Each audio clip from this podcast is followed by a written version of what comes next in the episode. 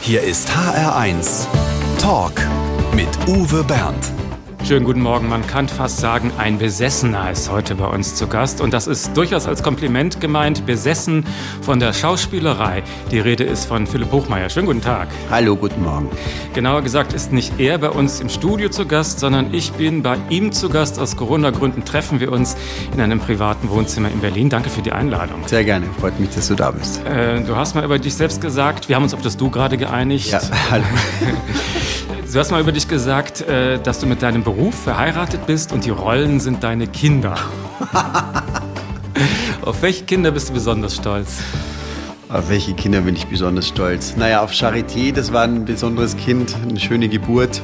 Charité, dritte Staffel, äh, Otto Prokop, ARD, vor kurzem gerade erst gesendet im Winter.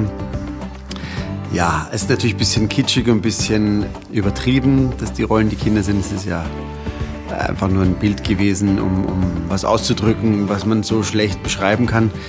Ähm, wichtige Kinder wären also Otto Prokop und der blinde Kommissar Alexander Haller in Blind ermittelt.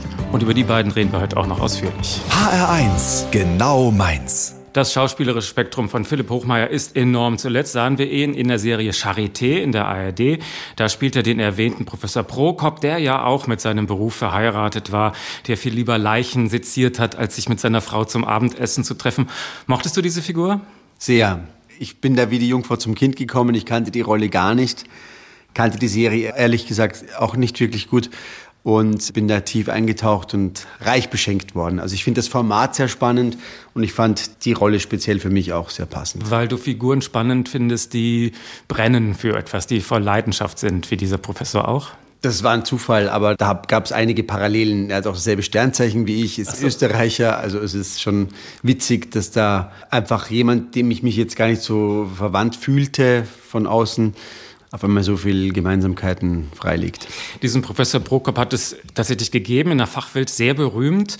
Und du hast ja viele solche realen Figuren gespielt, von Goloman bis hin zu Holocaust-Organisator Heydrich damals. Fragst du dich manchmal hinterher, was würde wohl die echte Person denken, wenn sie mich jetzt spielen sehen würde? Also mich hat sein Bruder angerufen, der Bruder von Otto Prokop, war mal ganz begeistert. Ja, ja. Der ist jetzt 80, sein jüngster Bruder da, 83. Und das hat mich fast so ein bisschen überfordert, weil ich gar nicht wusste, was ich mit ihm reden soll. Außer, dass er mir eben seine Geschichten erzählt, das war schon spannend. Und das habe ich natürlich auch als Kompliment aufgefasst, dass er mich da, also sein Bruder in mir wieder erkannt hat. Aber ähm, dass die Menschen real gelebt haben, ist zum Spielen eigentlich kein ausschlaggebender Punkt. Bei fiktiven Rollen kannst du natürlich der Fantasie viel mehr freien Raum geben, weil du die Rolle selber ein bisschen ausgestalten kannst. Aber auch mit Rollen, die man gar nicht kennt. Es ging auch darum, dass man sagt, wer ist das überhaupt, was kann der überhaupt, ja. was ist ein Pathologe überhaupt? Er hat ja diesen Berufszweig, würde ich mal sagen, erstmal definiert oder erfunden sogar. Ja, das gab es ja bis dahin gar nicht, dass man sagt, ein Spurensucher, der so klar dann auch ganz wichtige politisch brisante Fälle löst und damit auch Konsequenzen hervorruft, die staatstragend sind. Er hat eine neue Spezies definiert und wer der Privatmensch dahinter war oder wie sich der bewegt oder was, wie der funktioniert, das durfte ich letztendlich auch erfinden weil er keinem großen Publikum bekannt ist. Also genau, wenn das jetzt eine historische Persönlichkeit wäre, die jeder kennt, was weiß ich, Helmut Schmidt oder sowas, da muss man viel detaillierter arbeiten, genau. weil jeder denkt, ach, das ist doch nicht der Schmidt, genau, das ist doch genau, der Hohmeier. Ne? Genau, genau, stimmt. Genau.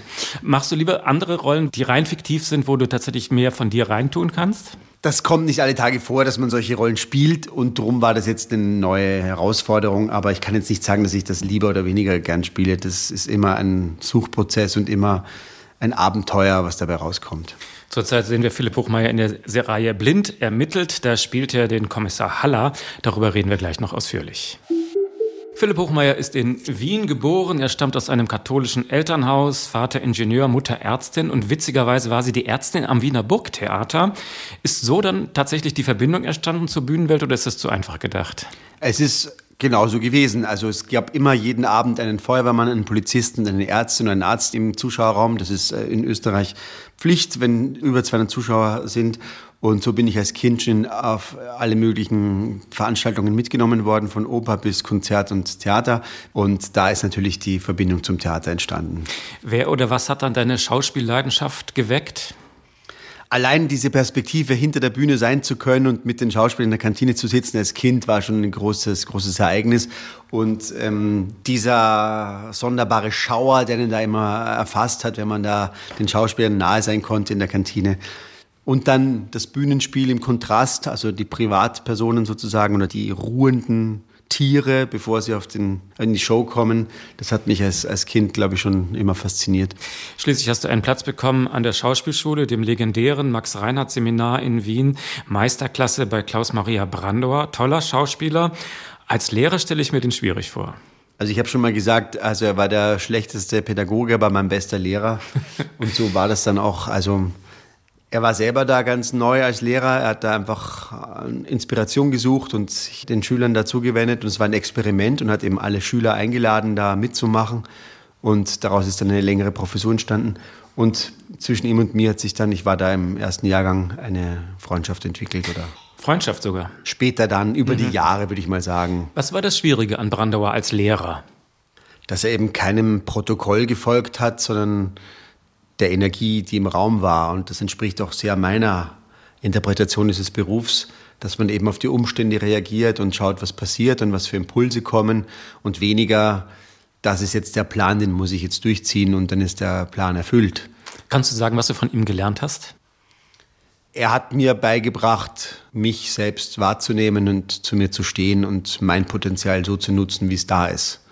Das war sein Konzept für sich selbst und das konnte er uns gut vermitteln. Von 60 Schülern sind vier übrig geblieben am Schluss. Also, wie hast du das durchgehalten? Das muss ja wohl nicht einfach gewesen sein. Das hat mich wahnsinnig fasziniert. Das war wie zum Drachen in die Höhle kriechen. Also Hattest du Angst vor ihm? Alle hatten Angst Echt? vor ihm, natürlich. Wieso war er brutal? War er gemein? Hat er dich fertig gemacht? Das sicher auch, aber das war einfach spannend, diesem Dinosaurier, diesem tollen Tier da einfach nahe zu sein. der war einer der wenigen Lehrer, die Welterfahrung hatten. Also die meisten Lehrer in so einer Schauspielschule sind ja Pädagogen und nicht Künstler. Und da einen Künstler zu erleben, der sich eben nicht ans pädagogische Protokoll haltet, das war schon Abenteuer. Ja. Und ihr habt ja dann auch später zusammen gearbeitet und zusammen gespielt, aber kommt man jemals raus aus diesem Schüler-Lehrer-Verhältnis? Das hat ja gut geklappt. Also, wie du schon erwähnt hast, wir haben dann zusammen gearbeitet. Das war 2011, glaube ich, die Auslöschung oder 12, die Auslöschung, eine Geschichte über einen dementen Professor im Familienkreis, wie die Familie diese Krankheit wahrnimmt und wie er damit umgeht. Und ich habe eben da seinen Sohn gespielt und Birgit Minichmeier seine Tochter und wir waren eben beide seine Schüler in der Schule gewesen und über diesen Prozess, dass wir zusammenarbeiten, sind wir dann Kollegen geworden und daraus hat sich eine freundschaftliche Verbindung ergeben. Philipp Hochmeier über seinen Werdegang. HR1 Talk. Mit Uwe Bernd und Philipp Hochmeier, der uns eine lange Liste mit Musikwünschen eingereicht hat. Auch klassische Musik war dabei. Was hörst du so privat am liebsten? Also am liebsten höre ich die Dinge, die mich dann auf die jeweilige Rolle einstimmen. Und da stelle ich mir meistens so Playlists zusammen und dann suche ich da so einen Groove zu finden, der mich auf das vorbereitet, was dann so kommt. Also auch wenn du privat Musik hörst, bist du irgendwie schon auf eine Rolle fixiert? Also du groovst dich richtig ein, wenn das auf dich zukommt? Komischerweise diesen privaten Moment erlebe ich so gar nicht ich bin immer auf der Suche, einen Klang oder eine Stimmung zu finden, die dem entspricht, was gerade da ist und was, was, wo ich auf der Suche bin. Da vermischt sich immer diese professionelle Sicht und die private Sicht. Ja. Und ich habe eine eigene Band auch, mit der ich viel experimentiere. Und wenn ich jetzt nicht konkret für eine Rolle mich vorbereite, bin ich dann doch sehr mit dieser Band in Schwingung und auf der Suche, was wir da machen können. Über die reden wir gleich auch noch. Wir haben jetzt mal drei wunderbare Titel rausgepickt aus dieser exquisiten Liste. Zuerst spielen wir für dich Personal Jesus, aber nicht die bekannte Version von Deepish Mode, sondern von Johnny Cash. Warum den jetzt? Ich mag das gern, so Coverversionen, wo man die Energie und den Rhythmus, die Kraft des Songs einfach völlig anders auffächert ähnlich wie bei einem Gericht, wo man sagt, es gibt eine bäuerliche Variante und es gibt eine Haute Cuisine Variante, ja. Und äh, Depeche Mode haben vielleicht eine, eine kühlere, härtere Variante und Johnny Cash greift die Energie auf und macht sie dann eben milde aber nicht weniger scharf. Ja, und diese Stimme ist einfach Wahnsinn, ne? Genau, und das Wiedererkennen der Energie von Depeche Mode in diesem alten Mann, der das ganz anders performt, das gefällt mir wahnsinnig gut. Johnny Cash für Philipp Hochmeier. Your own personal Jesus. Someone to hear your prayers, someone who cares. Your own personal Jesus. Someone to hear your prayers, someone to care. Blind ermittelt, das ist der Titel einer erfolgreichen Krimireihe in der ARD. In der Hauptrolle sehen wir Philipp Hochmeier. Das Ganze spielt im Wien. Am letzten Donnerstag hatten wir die Folge Tod im Fiaker, am kommenden Donnerstag dann lebendig begraben. Und das Besondere an diesem Kommissar ist, dass er nach einem Anschlag erblind ist, aber trotzdem wird er sozusagen als Unterstützung immer noch wieder eingesetzt. Da denke ich natürlich zuerst, hm, wie realistisch mag das sein? Aber dann dachte ich mir, das ist einfach die falsche Herangehensweise. Was findest du spannend an der Idee eines blinden Ermittlers? Für mich war die Frage spannend, darf jemand, der ein großes Talent hat, nämlich ein guter Ermittler zu sein und wirklich viel zu wissen und eine gute Intuition zu haben, darf dieser Mensch trotzdem weitermachen, obwohl er nach einem schweren Unfall erblindet ist. Und in dem Fall erleben wir jemanden, der da immer wieder gebraucht wird, weil er eben eine besondere Gabe hat. Und ihm wird ermöglicht, diese Gabe einzusetzen. Also zum Beispiel in der letzten Folge, ähm, da muss er seine Sinne einsetzen und das nutzt er auch. Er riecht den Bittermandelgeruch bei der Leiche und warnt sofort Achtung, Achtung, Zyankali. Also sowas, andere Sinne einsetzen. Darum genau, ja. als wenn der Hauptsinn des Sehens ausfällt, bin ich gezwungen, die anderen Sinne zu schärfen und den Mangel des Sehens auszugleichen über andere Antennen. Und das erleben wir bei Alexander Haller. Er hat vielleicht sogar besonders große Stärke dann eben wahrnehmen, weil ihm eben das Sehen fehlt und ist für die Polizei in manchen schwierigen Fällen dann einfach unersetzbar. Also er hört zum Beispiel, dass der Verdächtige einen Kieselstein unterm Schuh hat, wo man normalerweise nicht drauf achten würde, sowas. Genau. Ja. Für einen Sehenden ist es bestimmt nicht so einfach, einen Blinden zu spielen, weil die Augen ja reflexartig reagieren. Die kann man nicht einfach abschalten, oder? Genau, und da muss man eben sich auf die Suche begeben und sich mit Blinden treffen oder sich hineinversetzen in den Zustand, wie das wäre, wenn man nichts sieht. Du warst in einem Museum, wo man das blinde Leben nachspielen kann, sozusagen, um es zu empfinden. Sagen wir mal so, es ist ein interaktives Museum, geführt von Blinden für Sehende, damit sie ihre Perspektive auf die Welt einfach mal schildern können und, oder teilen können. Ja. Das äh, Museum heißt Dialog im Dunkeln und ist noch so ein Restaurant angehängt, Dinner in the Dark. Ist leider jetzt wegen Covid zu, weil man da sehr nahe ist und es ist sogar die Gefahr, dass das schließen muss, was mir sehr, sehr leid tut. Also ich würde hoffen, sehr hoffen und bitten, dass das über die Krise nicht sperren muss. Aber ich habe da wirklich ein sehr, sehr tiefes Erlebnis gehabt. Unabhängig jetzt von der Suche nach dem Kommissar war das für mich ein sehr, sehr einschneidendes und wichtiges Erlebnis, weil man wirklich in zwei, drei Stunden eine Perspektive bekommt, die man sich so nicht vorstellen kann. Ja. Man geht in eine Gruppe, in einem dunklen Labyrinth, wo man wirklich absolut gar nichts sieht, wo verschiedene Themen in den Räumen sind, eben eine Straße, ein Markt äh, oder ein Wohnzimmer und orientiert sich da gemeinsam. Und diese Gruppendynamik, die, die, die Arbeitskraft, die da gemeinsam entsteht und die Angst, die man auch da hat und das Ausgeliefertsein in diesem Raum, ist eine essentielle Erfahrung. Mir fällt auf, dass du auch jetzt im Gespräch ganz auf die Augen zumachst, wenn du dich konzentrierst und ja. erzählst. Also du, du blendest den Sehsinn auch oft aus, wenn du ihn nicht brauchst, oder? Wir sind ja gerade im Radio und da, ich versuche mir vorzustellen, ja, nee, nee, ich, und ich versuche mir vorzustellen, wie das klingen könnte oder wie du klingst, wie ich klinge und um mich dann auf das Hören zu konzentrieren, schließe ich gerade die Augen. Ja. Äh, die kommende Folge wird besonders gruselig. Lebendig begraben spielt tatsächlich zum großen Teil auf dem Wiener Zentralfriedhof, ein sehr schöner Ort. Magst du Friedhöfe? Ich persönlich liebe Friedhöfe, ja. Die Stille, die, das geordnete, die alten Gräber, die Steine, die Information, die auf den Steinen steht, diese wenige Information, über die Menschen definiert werden am Ende ihres Lebens, das interessiert mich sehr. Das heißt, du gehst auch manchmal einfach da spazieren, privat? Sehr oft. Nicht sehr jetzt, oft. Ja, ja, ja. Möchtest du eines Tages auf dem Wiener Zentralfriedhof liegen?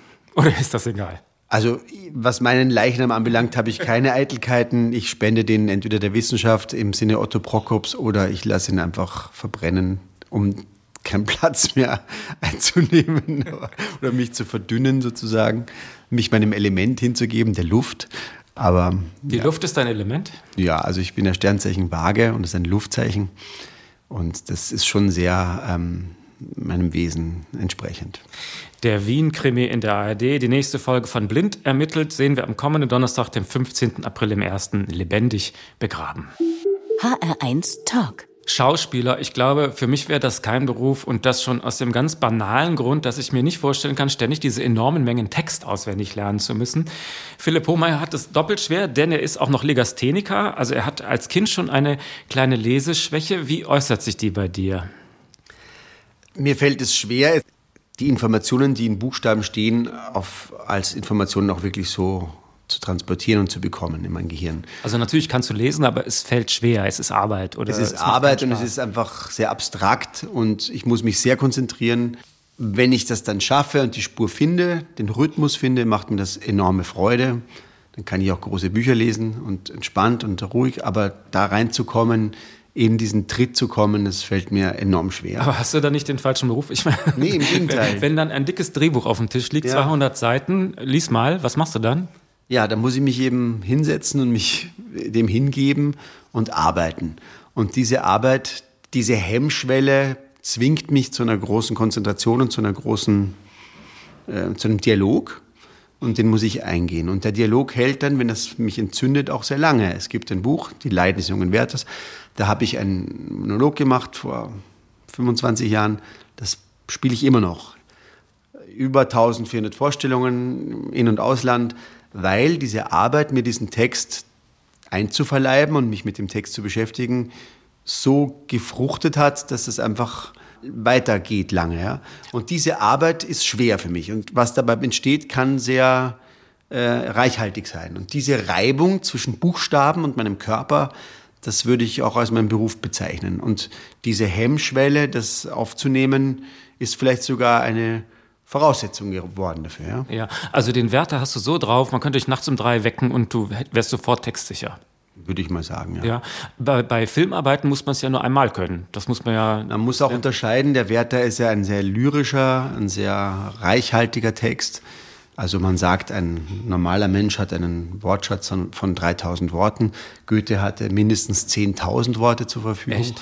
Und die, diese Sprachkomposition verlangt eine andere Hingabe und eine andere Konzentration im Lernen als jetzt Alltagssprache im Fernsehen. Ja? Da geht es ja viel mehr darum, wie kann ich diese Person sichtbar machen oder wie reagiert diese Person? Die Sprache selber hat ja keinen Stellenwert so, ja. Sicher hat jede Figur ihre eigene Sprache, aber es ist nicht komponierte Sprache, sondern es ist Information. Und wie wird diese Information persönlich dargestellt? Das ist Fernsehen, ja. Aber Theater, Oper ist Literatur und da ist ein völlig anderer Zugang gefragt.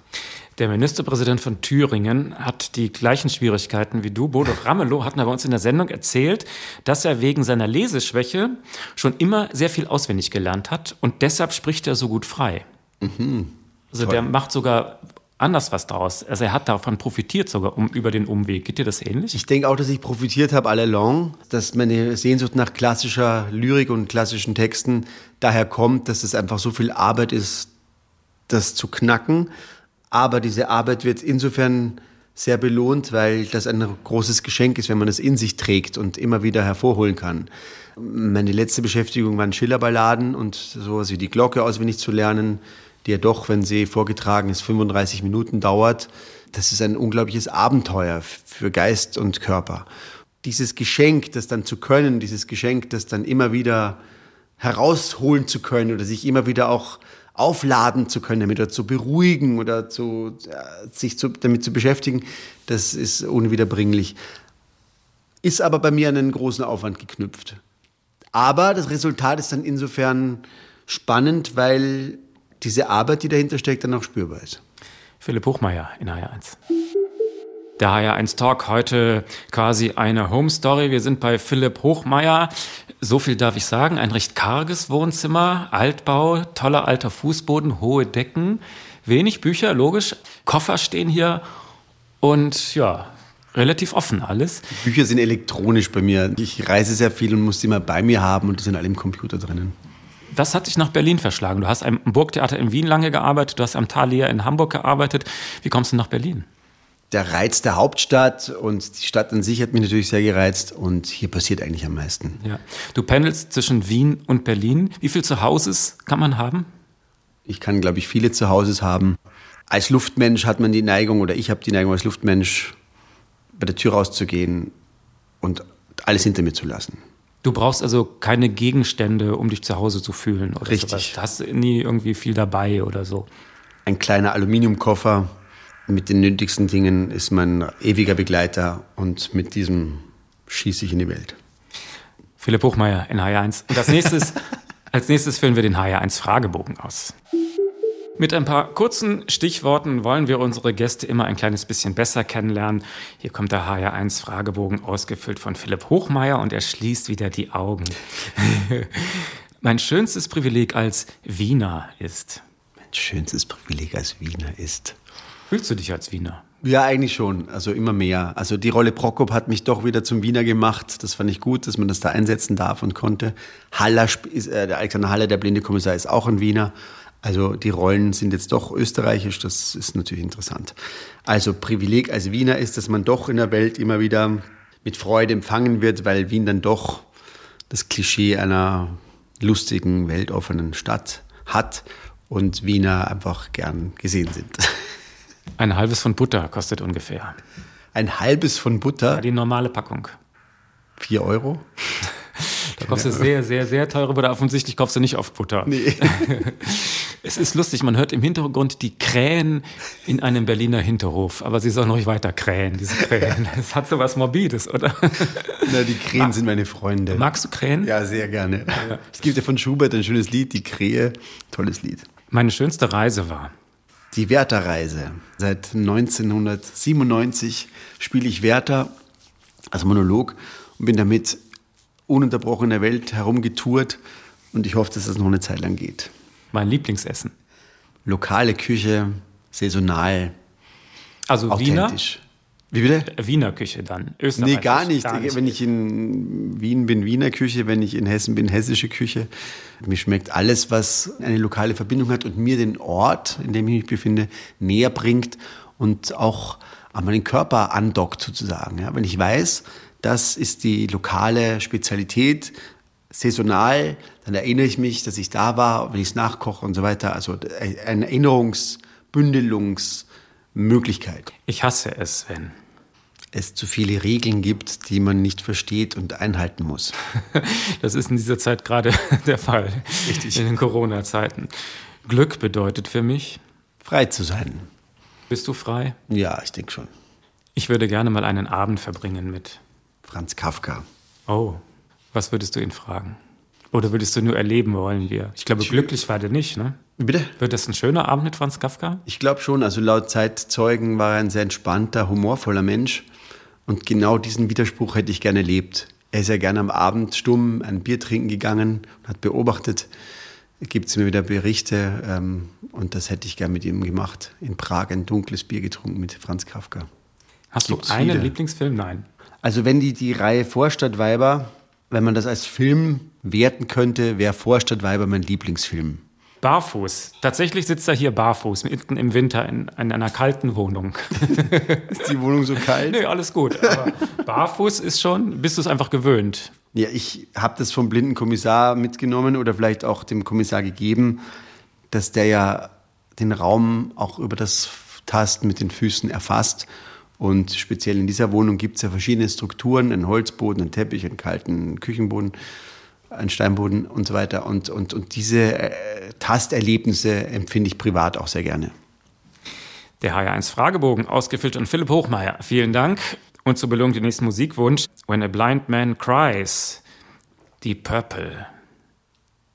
Was verbindest du damit?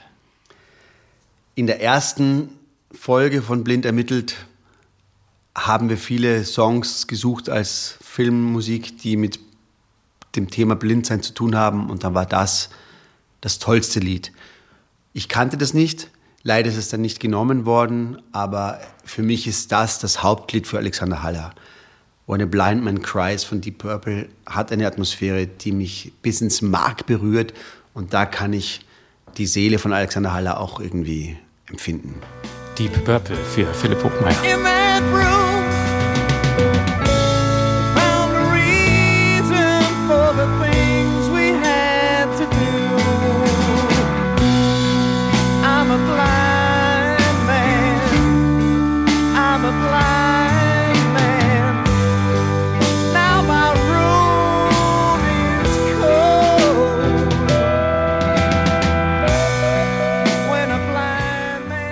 Der Jedermann von Hugo von Hoffmannsthal ist ein Kulttheaterstück. Das Spiel vom Sterben des reichen Mannes, 110 Jahre alt. Es gibt nicht so viele Schauspieler, die das Stück komplett auswendig können.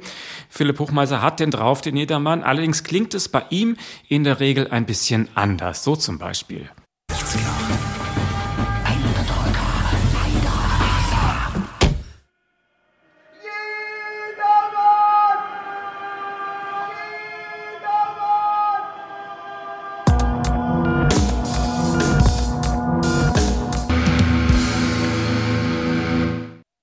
Das war ein kleiner Ausschnitt aus Jedermann Reloaded, ein Projekt gemeinsam mit der Dresdner Band Die Elektrohand Gottes. Wie funktioniert diese Reloaded-Version? Du spielst alle Rollen selbst?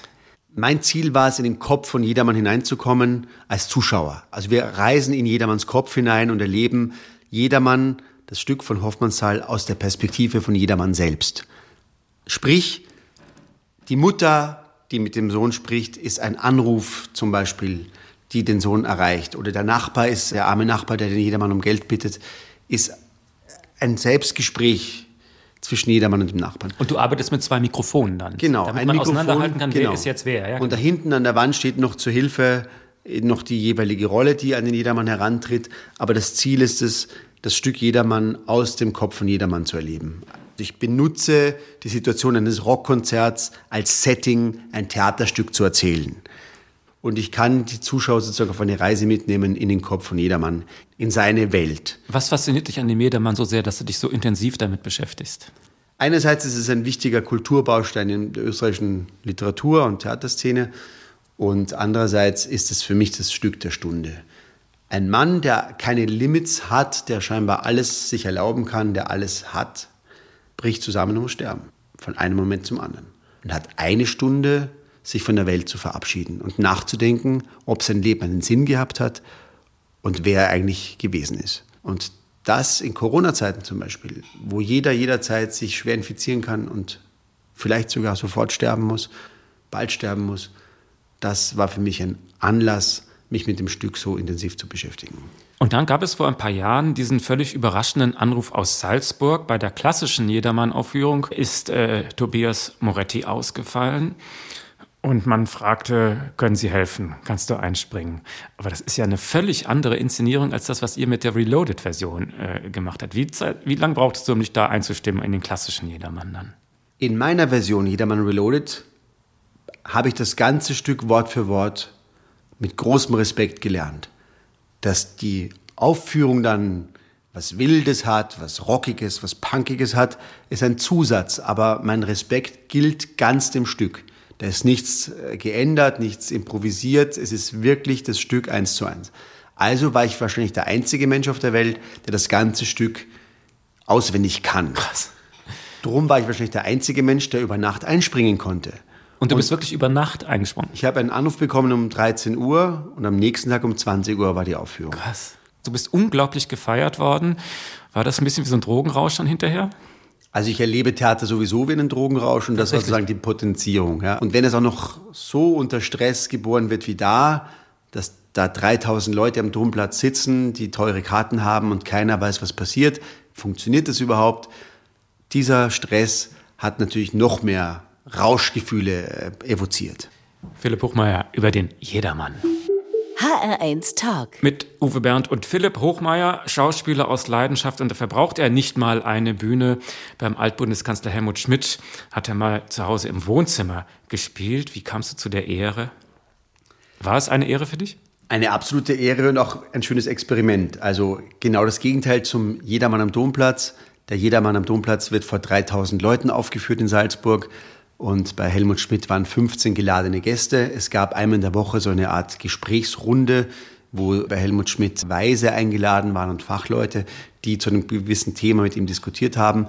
Und unter diesem Aspekt wurde meine Aufführung verbucht. Ich war sozusagen ein Redner, der eine Erzählung von Kafka, Amerika von Kafka, sozusagen im Wohnzimmer performt oder vorträgt oder erzählt wie es der Zufall eben so will, musste ich mir eben die Bühne da selbst bauen in wenigen Minuten und, und mir selber das halt so zurecht basteln, dass dann eben eine Aufführung stattfinden kann. Also Helmut Schmidt war Theaterliebhaber, er hat das Thalia unterstützt, an dem du gearbeitet hast und deshalb kam es zu dieser Begegnung. Genau, also der Weg ins Theater war ihm nicht mehr möglich, weil er eben schon besonders alt war und diese, diese wöchentlichen Gesprächsrunden eben zur Verfügung standen. Und dann haben wir gesagt, okay, dann werden wir da Theater spielen in seinem Wohnzimmer.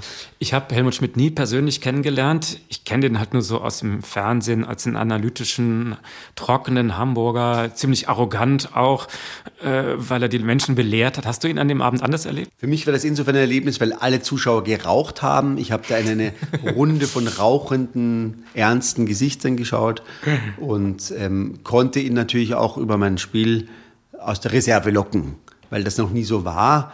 Das hat natürlich auch Irritation hervorgerufen, dass ich da das Klavier weggeschoben habe, da auf seinem Teppich dann in, am Ende in Unterhose übergeblieben bin, doch ein kleines Chaos gestiftet habe und, und, und diese Irritation war dann auch äh, Gesprächsstoff für die Gesprächsrunde im Anschluss.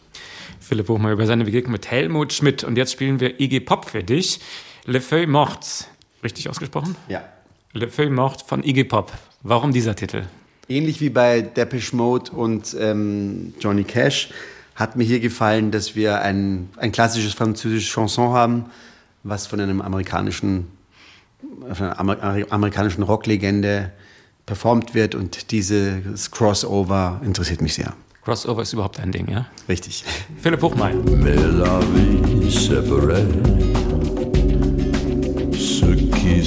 Mais tout doucement, sans faire de bruit. Et la mer effacée sur le sable. Wenn wir uns mal anschauen, wie viele herausragende Schauspieler aus Österreich kommen, dann weiß man kaum, wo man anfangen soll. Senta Berger, Christoph Walz, Klaus-Maria Brandauer, Tobias Moretti, Philipp Hochmeier. Hast du eine Erklärung dafür, warum es da so viele hervorragende Leute gibt? Bei Schriftstellern könnte ich es vielleicht sagen, aber bei Schauspielern kann ich es nicht beantworten. Warum bei Schriftstellern? Schriftsteller insofern, es gab bei uns kein 68, keine 68er Revolution und diese unverarbeitete politische und geistige Entwicklung, die haben für uns Schriftsteller und Künstler durchgeführt, von der Wiener Gruppe an bis Elfriede Jelinek, Peter Handke und so weiter, Thomas Bernhard da, da gibt es ein Ventil, das, das unser Land braucht und das über Kunst stattgefunden hat. Die offene Austragung dieses Konflikts und die offene Austragung dieser äh, geistigen Reinigung, die in Deutschland stattgefunden hat, hat bei uns einfach nicht in, dem, in der Form stattgefunden. Und würdest du sagen, das österreichische Publikum ist auch ein bisschen anders als das deutsche? Also in Österreich ist sicher Kultur und Kunst nochmal hat einen höheren Stellenwert. Also in den Hauptnachrichten wird jeden Abend über neue Premieren und äh, Kulturveranstaltungen berichtet, was in Deutschland eben nicht so einen Stellenwert hat und nicht so gefordert wird, ja. Wunderbar fand ich auch diese österreichische Serie Vorstadtweiber. Da warst du auch mit dabei. Das war ja schon ein ganz besonderer Humor, oder? Ja, es geht auch weiter. Also wir drehen gerade aktuell die sechste Staffel. Ach, tatsächlich. Angeblich ist es die letzte, das endet auch hier. Klar, es ist ein besonderer Humor. Vielleicht, weil das Land kleiner ist, wesentlich kleiner, gibt es auch weniger Hürden zu äh, nehmen und ähm, einen anderen Galgenhumor oder eine, eine andere, äh, ich, keine Ahnung. Ist es typisch österreichisch auch so eine gewisse schnodderige Art? Wahrscheinlich, aber es gibt eine gewisse Selbstironie in Österreich, die vielleicht in Deutschland weniger da ist, weil in Deutschland doch das Gesagte mehr Bedeutung hat. In Österreich wird viel mehr herumgeredet und es ist unklarer. Österreich ist einfach an sich ein unklares Terrain. Ich, ich habe das Gefühl, in Deutschland ist eine viel klarere Kommunikation da. Aha. Und diese Unklarheit schafft eine andere Kreativität, eine andere Sehnsucht nach, nach Auseinandersetzung. Philipp Hochmeier über Österreich. Philipp Hochmeier über Österreich. Philipp Hochmeier im HR1 Talk. Am Donnerstag also sehen wir dich wieder im ersten lebendig begraben aus der Reihe Blind ermittelt. Das ist dann schon der fünfte Fall für Andreas Saller und ich habe das Gefühl, du hast noch Spaß an der Figur, die ist noch nicht auserzählt? Absolut. Da haben wir wirklich was gefunden, was besonders ist. Ein blinder Kommissar, ein blinder Ex-Polizist, der als Sonderermittler gebucht wird und spezielle Fälle klärt. Und ich glaube, dieses Universum ist noch lange nicht ausgereizt. Gibt es schon neue Folgen? Also arbeitet ihr konkret schon dran? Absolut. Also die nächsten zwei Folgen sind in der Mache. Ähm, es wird natürlich immer abgewartet, wie die Folgen, die aktuell sind, angenommen werden vom Publikum und dementsprechend wird dann weitergearbeitet. Woran arbeitest du im Augenblick, wenn ich fragen darf? Mit meiner Band an einem Programm, das heißt Schiller Rave. Das, Schiller Rave? Ja, genau. Die Bewegung zwischen Techno und der Sprache von Schiller. Oh, klingt sehr spannend. Die Frage ist, wann kann man das aufführen, ne? Genau, also dadurch, dass meine Bandprojekte immer sehr interaktiv sind, brauche ich ein Publikum, aber das Ganze wird auch in Plattenform auf Spotify und auf CD und YouTube und so weiter erscheinen. Das kann man ja vielleicht schon mal vorschießen. Das ist alles fertig und wartet nur auf den Anlass, auch rauszukommen. Am Schluss unserer Sendung kommt immer etwas, wo die meisten oder sage ich mal fast alle Gäste ein großes Problem mit haben. Bei dir ist es umgekehrt eher die Qual der Wahl. Denn am Schluss ist es üblich, dass unser Gast eine klitzekleinigkeit, ich betone Kleinigkeit, auswendig aufsagt. Mhm. Um 12 Uhr kommen die Nachrichten. Jetzt soll ich was aufsagen. Mhm. Also irgendwelche Verse, die dir wirklich, und da hast du ja ganz viele, was bedeuten. Eine Minute, nicht mehr. Mein Lieblingsgedicht, der Erlkönig, ist sehr kurz. Vielleicht geht sich das ja aus. Ja. Wer reitet zu spät durch Nacht und Wind? Es ist der Vater mit seinem Kind. Er hat den Knaben wohl im Arm, er fasst ihn sicher, er hält ihn warm. Mein Sohn, was birgst du so bang dein Gesicht? Siehst, Vater, du den Erlkönig nicht? Den Erlenkönig mit Kron und Schweif? Mein Sohn, es ist ein Nebelstreif. Du liebes Kind, komm, geh mit mir. Gar schöne Spiele spiel ich mit dir. Manch bunte Blumen sind an dem Strand. Meine Mutter hat manch gülden Gewand. Mein Vater, mein Vater, und hörest du nicht, was Erlenkönig mir leise verspricht? Sei ruhig, bleibe ruhig, mein Kind. In dürren Blättern säuselt der Wind. Willst, feiner Knabe, du mit mir gehen? Meine Töchter sollen dich warten schön, meine Töchter führen den nächtlichen Rhein und wiegen und tanzen und singen dich ein. Mein Vater, mein Vater, und siehst du nicht dort Erlkönigs Töchter am düstern Ort? Mein Sohn, mein Sohn, ich sehe es genau. Es scheinen die alten Weiden so grau. Ich liebe dich. Mich reizt deine schöne Gestalt. Und bist du nicht willig, so brauch ich Gewalt. Mein Vater, mein Vater, jetzt fasst er mich an. Erlenkönig hat mir ein Leids getan den Vater Grausetz. Er reitet geschwind, er hält in den Armen das ächzende Kind. Sie erreichen den Hof mit Mühe und Not. In seinen Armen das Kind war tot. Gänsehaut. Mit geschlossenen Augen und der Zigarre in der Hand. Philipp Hochmeier, der Erlkönig. Herzlichen Dank für das Gespräch. Gleich kommen die Nachrichten. Wenn Sie diesen Erlkönig und den Rest des Gesprächs noch einmal hören wollen oder weiterempfehlen möchten, gibt es auch auf hr1.de als Podcast und natürlich in der ARD Audiothek. Mein Name ist Uwe Bernd. Vielen Dank nochmal, dass ich dich hier besuchen durfte in dem Hinterhof in Berlin. HR1. Genau meins.